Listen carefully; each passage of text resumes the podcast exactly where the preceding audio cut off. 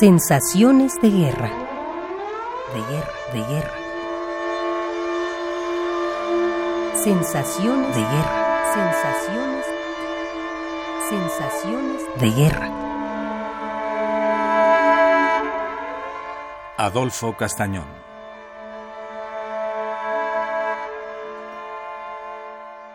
Irak es un espacio cuya historia se remonta mucho tiempo a y en Irak están conservados, preservados, cuidados una serie de tesoros de la humanidad, como pueden ser las ruinas, las obras de arte, las diversas manifestaciones culturales.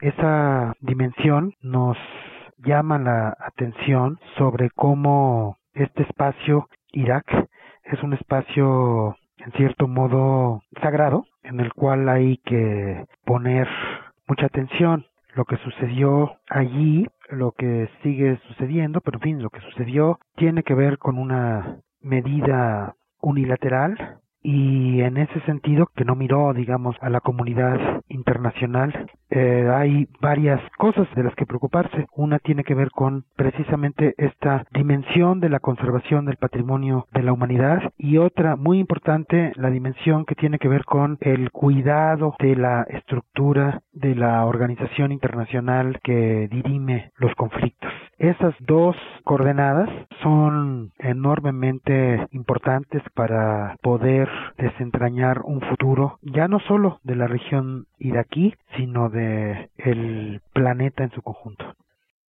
Me trato de sentir por una parte al margen, es decir, buscar un espacio de respiración que no es necesariamente el espacio de la movilización total a que nos convocan los medios, y por otra parte pues también comprometido, es decir, con una voluntad de hacerme cargo, de responsabilizarme de lo que sucede. Entonces, por una parte paréntesis y por otra parte adhesión. Adolfo Castañón. Sensaciones de guerra. De guerra, de guerra. Sensaciones de guerra. Sensaciones. Sensaciones de guerra.